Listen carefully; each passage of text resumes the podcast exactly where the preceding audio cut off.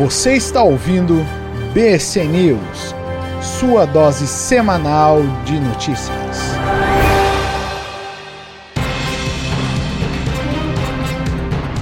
Salve, salve, brothers e sisters! Aqui quem vos fala novamente é Igor Moura. Depois desse período ausente aí, estou de volta. Estou gravando um pouco adiantado dessa vez, devido a um fatinho que eu já vou falar para vocês, e eu tenho, não queria deixar de novo na mão do Eduardo, que da última vez eu falei para ele um dia, dois dias antes do BC News, ele já gravou, fez aquela pesquisa lá profunda, muito legal.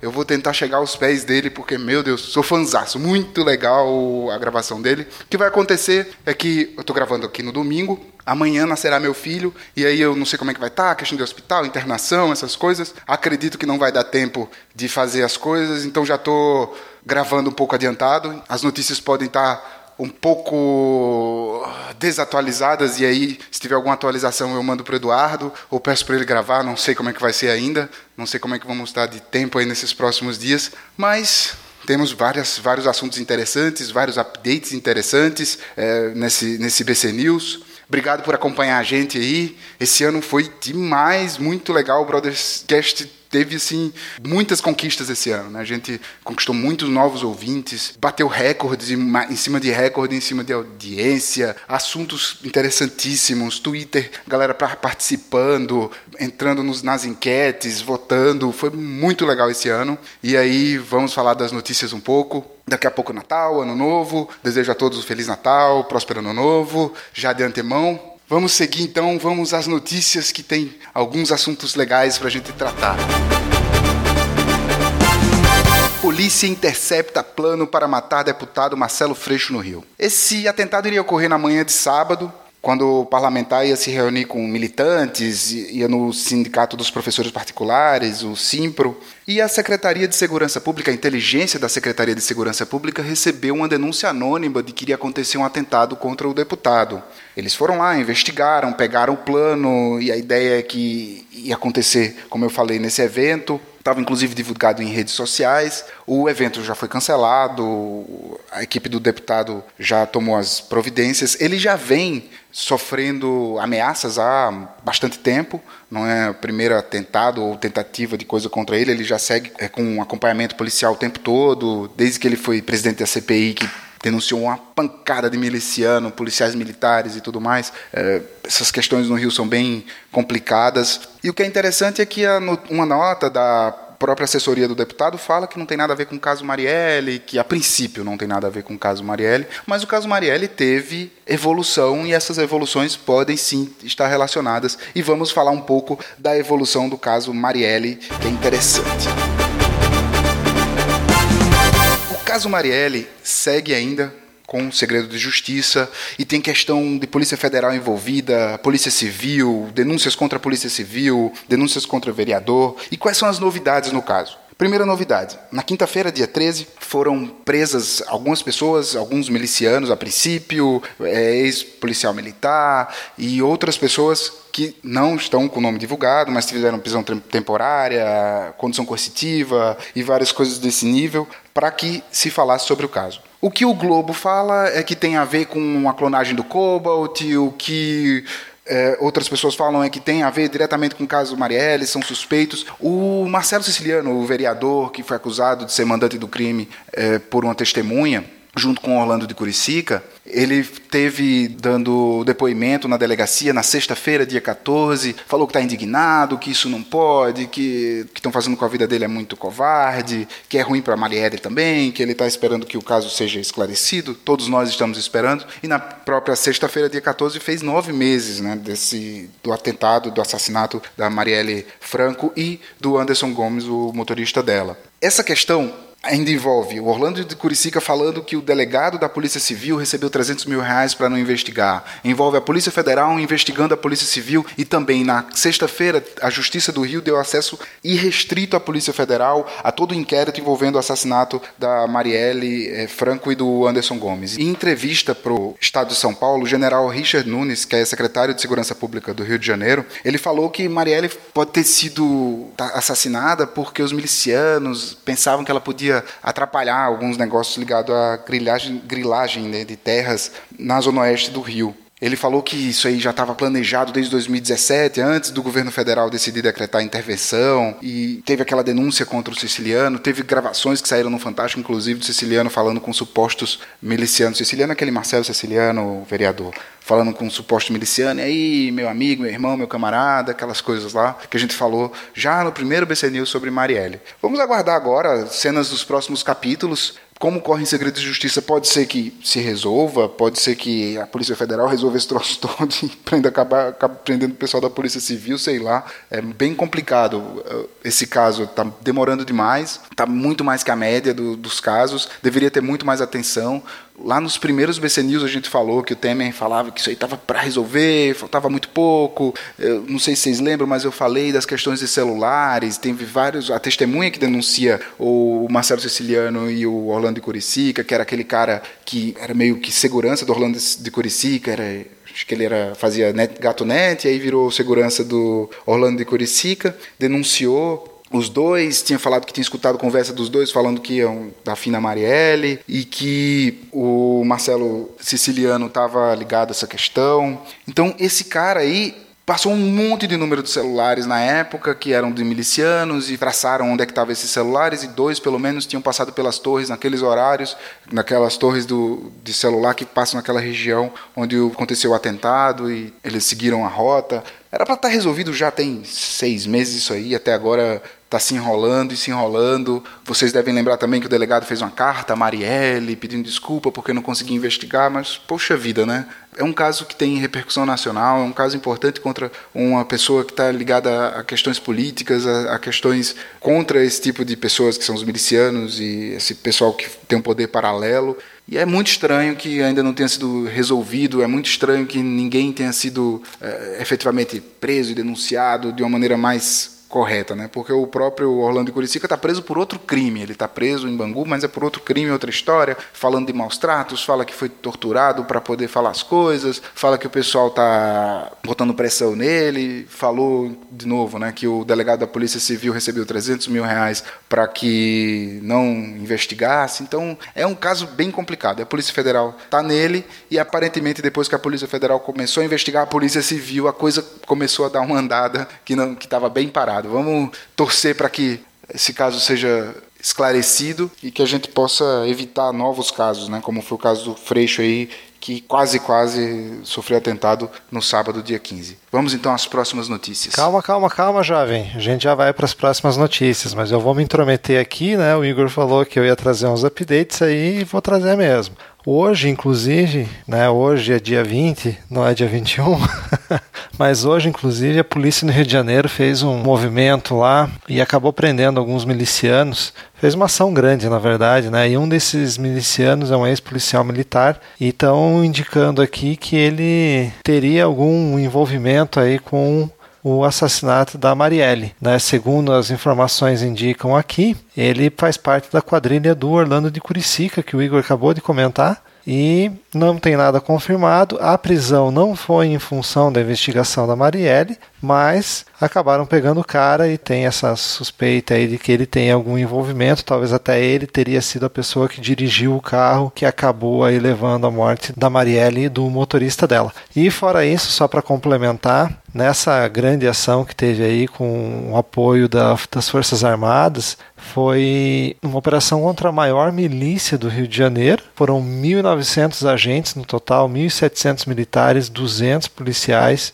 que cumpriram 97 mandatos de prisão e 296 de busca e apreensão em 23 favelas da zona oeste e norte da cidade e na Baixada Fluminense. Então foi uma ação é, gigante mesmo contra os milicianos que inclusive faziam grilagem de terra, entre outras coisas, que é o mesmo esquema aí da suspeita que a Marielle estava contra e por isso que teriam matado ela, né? Porque ela estava trazendo à tona aí essas questões todas. Então fica aí esse update. Agora sim, meu caro Igor, vamos para as próximas notícias. Líderes do MST são mortos a tiros em acampamento na Paraíba. Aconteceu em Alhandra, 45 quilômetros de João Pessoa. Rodrigo Celestino e José Bernardo da Silva foram assassinados, a princípio por serem líderes MST. Então chegaram dois caras com camisa na cabeça, mandaram todo mundo se afastar, chegaram nos dois, atiraram e caíram fora.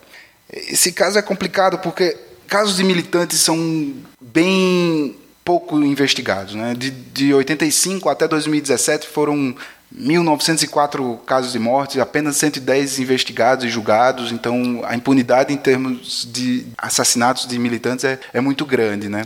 O próprio PT fez uma carta falando sobre isso, pedindo investigação, e vamos ver o que é que vai dar disso aí. Mas, infelizmente, a tendência é que não haja nem investigação, nem aconteça muita coisa. É, na, em algumas reportagens, o delegado fala que está trabalhando com a suspeita de homicídio. Dois caras chegam com camisa na cabeça, dá outros dois, mata e a suspeita é homicídio. Pô, que bom, né? Que a suspeita é que seja homicídio mesmo. Mas vamos ver o que é que vai ser dessa investigação. É bem complicado quando a gente fala em militantes. Acabei de falar um pouco da Marielle, do Freixo, as investigações. E olha que teve repercussão nacional no caso dela, bem pesada, comoção nacional, e ainda não, não teve nenhum tipo de solução. Imagina nesse caso de duas pessoas que estão ali lutando pelo direito de outras 450 famílias que estavam nessa fazenda. Eles plantam hortaliça, mandioca, não tinha nenhum tipo de questão judicial envolvendo aquelas terras, eram abandonadas, tinha era bambuzal antes, não tem uma coisa tipo, ah, era a fazenda do sujeito XPTO e agora sabemos quem é o cara, né? Basicamente, a questão foi muito mais sobre ser militante do que provavelmente o dono da terra, o grupo que é dono da terra, que nem é uma pessoa específica. Então, vamos aos as cenas dos próximos capítulos para entender o que é que vai acontecer disso aí. Vou tentar manter vocês atualizados nas próximos BC News para entender o que é que deu dessa história aí. Está muito recente ainda, não tem nem suspeito nem nada, vamos esperar. Agora vamos falar um pouco sobre governo por vir. Tem muita coisa acontecendo do governo por vir, do Bolsonaro, o pessoal eh, já está atacando pedra, como diz o Fernando Henrique, estão atacando pedra cedo demais, é uma covardia e tal. Não sei se é uma covardia, mas o que aconteceu ultimamente foi que a operação Furna da Onça prendeu 10 deputados estaduais no Rio de Janeiro, que a princípio não teria nenhuma ligação com o próximo governo nem nada. Mas essa operação que prendeu esses 10 deputados estaduais pediu ao COAF que é uma agência de é quase de inteligência financeira. Essa essa COAF ela existe para tratar as questões de com bancos e, e, joias, essas coisas que tem um linguajar que a polícia e o Ministério Público não entendem, então ele faz a interface, né? O que é que o COAF faz? São 37 funcionários, tem uma porrada de software, de tecnologias que eles usam, e eles recebem milhões e milhões de denúncias, porque tem uma, uma questão na legislação de que qualquer operação financeira suspeita, é, tanto joalherias como bancos, instituições financeiras devem informar o COAF. Né? Então, as operações suspeitas, acima de determinados valores, ou operações que parecem ter é, ligação com ilegalidade tem que ser denunciadas ao COAF. Ah, Gás Ternes, por exemplo, com o Sérgio Cabral, não denunciou e aí teve que pagar 19 milhões de reais de multa, fizeram um acordo de leniência e tal, e ficou em 19 milhões. A multa normalmente é 20 milhões de reais por não passar essas coisas. Então, eles recebem um monte de informação sem investigar. Então, estão lá recebendo um monte de e montam um relatório sobre isso. Só que a Operação é, Furna da Onça pediu sobre a LERJ, né, sobre a, a Câmara lá, a Assembleia Legislativa do Rio de Janeiro, sobre tudo que acontecia lá. E aí surgiram várias questões relacionadas a assessores de deputados. Né? Então, uh, os assessores deles, eh, um dos deputados, que é o, líder da Câmara lá, o André Ceciliano, nada a ver com o Marcelo lá, esse cara é do PT, ele, os assessores dele, quatro pessoas, movimentaram 49 milhões de reais. Já o Flávio Bolsonaro, com Flávio Bolsonaro, e aí entra o próximo governo, com nove assessores, movimentou 1,2 2 milhões de reais na conta de um dos caras, que é motorista, e aí tem uma transferência que é para a esposa do Bolsonaro, que é de 24 mil reais, na verdade são várias transferências de 4 mil reais até chegar em 24 mil reais. O Bolsonaro falou que, ó, não, não é para minha esposa, é para mim mesmo, e não foi 24, se o COAF for olhar, tem 40 mil que ele estava me devendo, eu tinha emprestado para ele, e pode ser mesmo. Então, assim, é, são relatórios de coisas suspeitas, não, são indícios, né? Então a gente não pode afirmar que há casos de corrupção, mas a gente sabe, e aí por, por experiência de como funcionam essas questões de assembleia, vereadores, deputados e tudo mais, e assessores, é que muitos casos, em muitos casos, os assessores repassam parte dos seus ganhos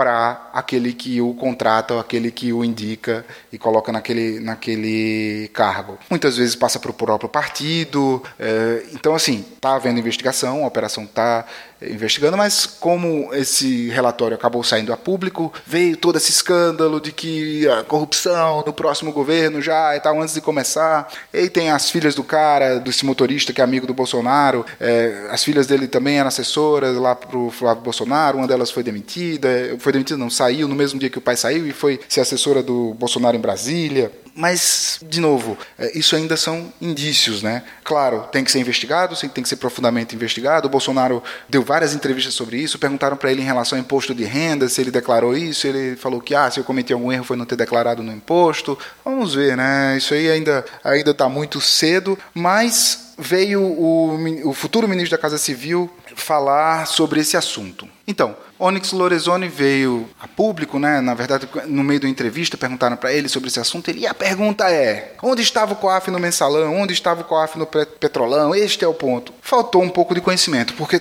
a maioria dos relatórios que o Moro recebeu sobre o, mensal, sobre o petrolão vieram da, da COAF. O mensalão, a COAF deu uma pancada de relatórios. Então, assim, não tem essa história de que ah, a COAF está perseguindo o Bolsonaro. Ele, quem tá, se alguém está perseguindo, foi a Operação Furna da Onça que pediu ao COAF esses relatórios. Não tem nenhum tipo de perseguição. A perseguição é muito mais da mídia, de como se transforma uma notícia em outra, como você faz o teu ideal aparecer, então acaba entrando nessa questão de oposição, governo e tal. Claro, a gente sabe que não tem santo nesse mundo político, é muito complicado. Esses caras, imagina que você vai entrar na política, vai ser vereador, vai ser deputado ou qualquer coisa. Como é que você vai entrar? Você vai entrar num partido, você vai ser militante ou vai entrar e aí você vai fazer amizades e aí vem os favores para cá, favor para lá e você consegue ter um destaque, e aí tem favor para lá, favor, sempre tem troca de favores. Isso é política e aí no caso do Brasil, sujo porque é um povo, nós somos um povo de cultura de jeitinho, de esquema, de tudo na, na vantagem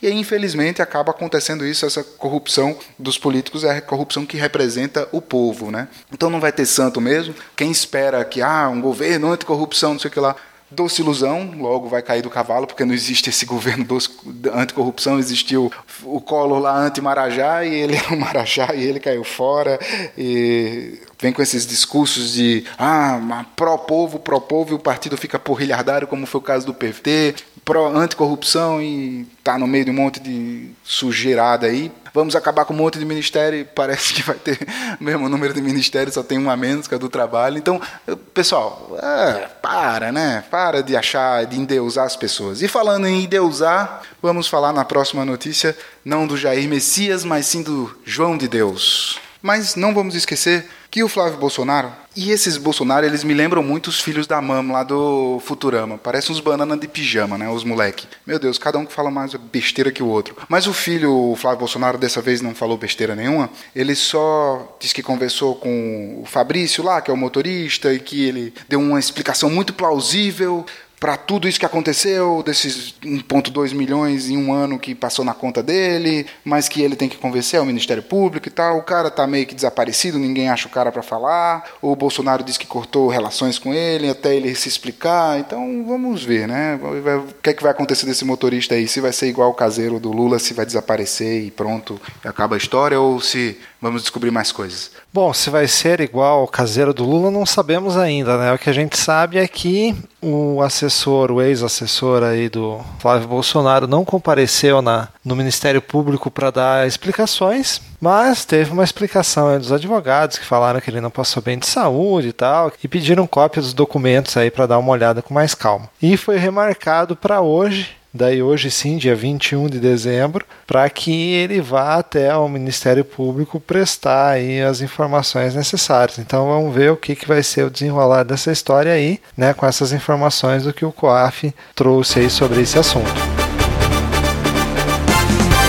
vamos aos disclaimers dessa notícia. Né? Primeiro, em relação à minha posição de crença. Né? A questão de médios e esses hipnólogos, esses caras aí, para mim são charlatões e, tendo em vista essa minha visão, façam as suas considerações de acordo com sua fé, com suas crenças, mas assim, de antemão, falar de João de Deus ou falar de médio que faz cura maravilhosa e não sei o que lá e tal, é, já comecei mal. Né? Então, para fazer essa pesquisa, eu também passei por alguns. Ah, ler algumas coisas bem complicadas, bem difíceis de ler, e eu não vou trazer aqui para vocês porque os, detalhes das denúncias são nojentos, então eu não vou entrar nesses detalhes da denúncia, mas vamos falar primeiro do João de Deus, o João Teixeira de Faria. Ele faz atendimento numa casa que é a casa dele, segundo ele mesmo, é a casa Dom Inácio de Loyola, que é um lugar onde ele atende as pessoas de quarta, quinta e sexta, das 8 às 14 horas, em Albadiânia, uma cidadezinha pequenininha em Goiás, fica a 90 quilômetros de Goiânia, né, e a 120 quilômetros de Brasília. Ele atende muito estrangeiro, ele ficou famoso depois que a Oprah fez uma entrevista com ele, falou que se sentiu muito bem e tal. E normalmente esses caras eles fazem você se sentir muito bem, faz você ouvir coisa que você não escuta. Eu recomendo muito escutar o Pirula falando sobre esse caso e, e o Alberto é, dele, dele não me lembro bem o nome dele, mas ele é hipnólogo, ele fala sobre hipnose, sobre essas coisas. E recomendo também o programa do James Randi, é, o Grande Mentiroso, se eu não me engano. Tinha na Netflix até um dia desse, não tem mais. É muito bom, ele é um ilusionista, é, seguidor de Houdini, ele gosta de desmascarar, desmascarar esses caras assim, esses médios, esses caras, e ele oferece inclusive um milhão de dólares para quem conseguir provar qualquer coisa para ele sobrenatural. Ninguém ganhou esse prêmio até hoje. É, recomendo demais esse documentário com James Randi, muito bom, para que vocês possam ter mais opiniões sobre esse tipo de bandido. Né? O que é que esse cara faz? Ele faz cirurgias espirituais, diferente do Fritz, daqueles caras que fazem aquelas mágicas de botar sangue na, na palma da mão, e, e esconder e tal, fazer o sangue aparecer, e depois passa um pano e está tudo limpo e tal. Ele faz incisão de verdade mesmo. Ele corta, ele faz raspagem de córnea, faz uns negócios bem mais perigosos, sem grandes preocupações com esterilização, essas coisas. Ele não cobra por isso, até aí tranquilo, mas ele tem uma farmácia que cobra 25 dólares numa essência de maracujá, e aí que é 5, 25 dólares australianos. Né? Saiu uma reportagem da Austrália sobre ele muito forte em 2008, há 10 anos atrás, e agora ressurgiu esse caso no programa do Bial, com essa entrevista com as mulheres que foram assediadas e estupradas por ele. Elas falam, dão detalhes desse caso. Até hoje, domingo, dia 16, são mais de 450 denúncias. Até a sexta-feira havia 15 denúncias formais, 13, ou, 13 mulheres ouvidas. Os números de 330 mulheres, 450, dependendo da fonte que você vai olhar, mas o número é muito grande de denúncias contra essa pessoa. E uma das pessoas que também denuncia o João Teixeira de Faria, é a filha dele, a Dalva Teixeira. Ela fala que também foi abusada, ela tem hoje 49 anos, foi abusada na infância, e o filho dela, o Paulo Henrique Ronda, fala que tomou foi espancado por dois pistoleiros que disseram para não matar, porque o cara só para saber que estava mexendo com peixe grande, porque eles entraram na justiça contra o João Teixeira. E acontece que, do outro lado da moeda, é, essa denúncia da filha dele também tem uma questão de 50 milhões de reais de indenização que ela pede, corre, corria em segredo de justiça, ou corre em segredo de justiça, e ela já não dava entrevista sobre isso. Ela fez um vídeo falando sobre os abusos que sofreu do pai, depois, um ano ou dois anos depois, ela fez outro vídeo dizendo que era tudo mentira. Depois ela falou que ela foi coagida a fazer esse segundo vídeo. Então, toda a história tem muitos lados e a gente tem que esperar, claro, ter uma, uma conclusão. Porém, o João de Deus, já no, quando surgiu essa história, ele falou que estava à disposição da justiça e tal. Teve na quarta-feira na casa do Inácio de Loyola, onde ele despachou por sete minutos só, e aí já foi embora. E agora ele está foragido. Ele teve prisão preventiva decretada no sábado, na sexta noite. No sábado ele até meio-dia ou duas horas ele ia ser considerado foragido, depois das duas horas ele não tinha aparecido. Aparentemente fez uns saques de transferência de dinheiro, tudo de 35 milhões de reais. O advogado dele disse que não sabe desses saques, disse que ele vai se apresentar, está tentando habeas corpus. Então tem várias questões envolvidas. E a questão também muito forte da cidade de Albadiane, que é uma cidade pequenininha, com 17 mil habitantes. Segundo o pessoal da região, quem manda politicamente na cidade é ele. E a questão toda de comércio, de terrenos, de tudo que acontece naquela cidade, ele tem uma grande influência porque ele traz, em média, por mês, 10 mil pessoas, sendo 40% dessas pessoas estrangeiros, pagando em dólar, os remédios e o que precisa. Tem uma sala de cristais que custa 25 dólares também, ou é 50 dólares a sessão, que ele às vezes recomenda, às vezes não. Tem essas cápsulas de maracujá fake lá que ele também vende eh, a 50 reais ou 25 dólares australianos na farmácia dele. E esse cara tá milionário, ele já tem garimpo, terrenos, como eu falei, sacou 35 milhões assim para poder arcar com as despesas de uma possível fuga, né? Porque já está o nome na Interpol, já tá, os caras estão em cima dele para ver se encontra esse cara aí. A questão do charlatanismo e de fé e dessas coisas de abuso de poder ela é muito complicada de se falar, mas tem que ser falado. Alguém tem que falar que isso não existe, né? O cara vai lá e cura e não sei o que lá e tira o tumor. E aí o Fritz, ele foi condenado porque ele mandava o pessoal parar de tomar um remédio. Já o João de Deus não é bobo nem nada, ele não manda ninguém parar de tomar um remédio. E aí as pessoas se curam e, pô, pode ser que o remédio curou, né? O problema disso é que gera falsa esperança, é que a pessoa perde tempo, tempo de resolver as coisas na vida e fica correndo atrás de maluco, né?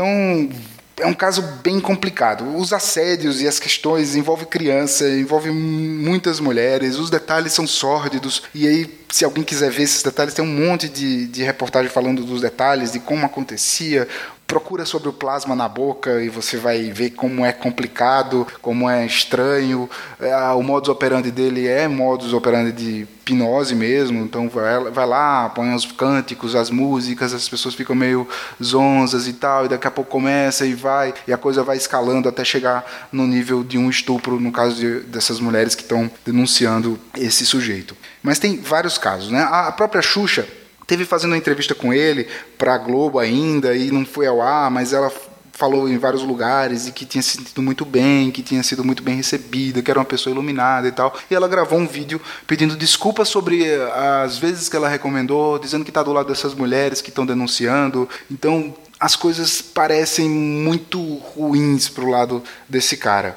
Eu recomendo demais que vocês procurem é, ver o James Randi, ver esse vídeo dele, é, esse vídeo não, esse documentário dele, sobre, sobre essas questões de mentira e de charlatanismo e dessas falsas curas e como é que funcionam. Sobre o prêmio dele, aquele cara do Rá lá, não sei se vocês lembram desse cara que fazia uh, raio na mão, que fazia perfume da mão tal, foi desafiado pelo James Rand, teve lá, tipo, meia-noite na, na, casa do cara, lá na, na casa não, no Instituto James Rand para receber um milhão, só que tipo assim, de meia-noite, não tinha avisado para ninguém e foi embora e falou, ó, oh, tive aqui e tal. Então, os caras fazem esses truquezinhos aí e acha que engana alguém.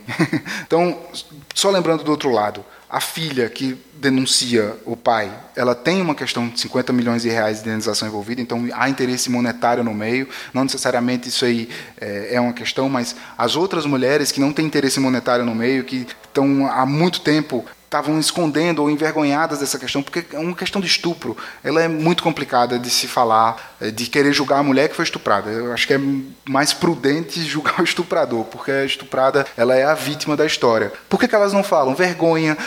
A, a principal pessoa que falou com, com o Bial se eu não me engano, a holandesa, mostrou o rosto, ela, ela ficou muitos anos tentando acreditar que aquilo não aconteceu, tentando se convencer de que aquilo não aconteceu. É, é, é, bem complicado. Tem várias pessoas ao redor dele que falam que ele é um santo, que ele é maravilhoso e tal. E aí ah, teve um protesto também albaldiana de 80 pessoas, ou no máximo 80 pessoas, vestidas de branco, fazendo um protesto pró João de Deus, dizendo que ele é maravilhoso e tal. Os comerciantes da região aplaudiram essas pessoas, deram entrevistas, os, os comerciantes, não os, as pessoas que protestavam, falando que se João de Deus sair dali, não sabe o que vai acontecer da cidade. Imagina, a cidade vive do turismo, são 10 mil pessoas, muitas delas trazendo dólares, são várias pousadas, comércio, tudo que se sustenta desse, desse, desse turismo que pode acabar e já está acabando do dia para a noite. Né? A semana já foi bem menos movimentada do que era normalmente. A próxima semana acredito que não vai ter os movimentos porque ele não vai estar atendendo. Mas é uma questão bem delicada que requer uma investigação profunda. Ele vai ter que ser investigado, julgado, e aí vai ser é, condenado ou não, e a gente vai saber se é ou não culpado dos estupros. Culpado de charlatanismo é meio óbvio, o cara diz que cura as pessoas com os cortes, com um negócio maravilhoso e tal. Bom, é, tem gente que acredita nisso, eu não sou uma dessas pessoas, então, portanto, a minha opinião é, é que é um charlatão, mas tem, os, tem quem quer seguir, né?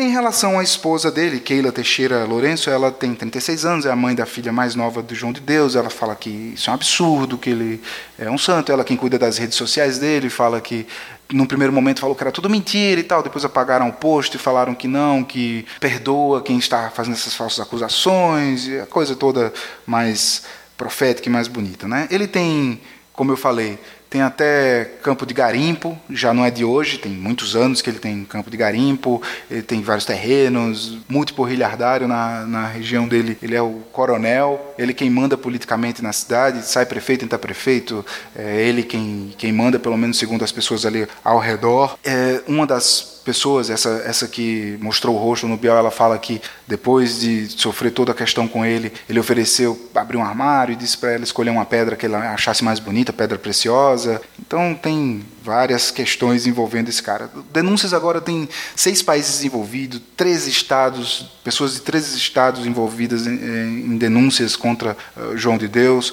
Como eu falei, a própria filha e o, o neto também são denunciantes contra ele.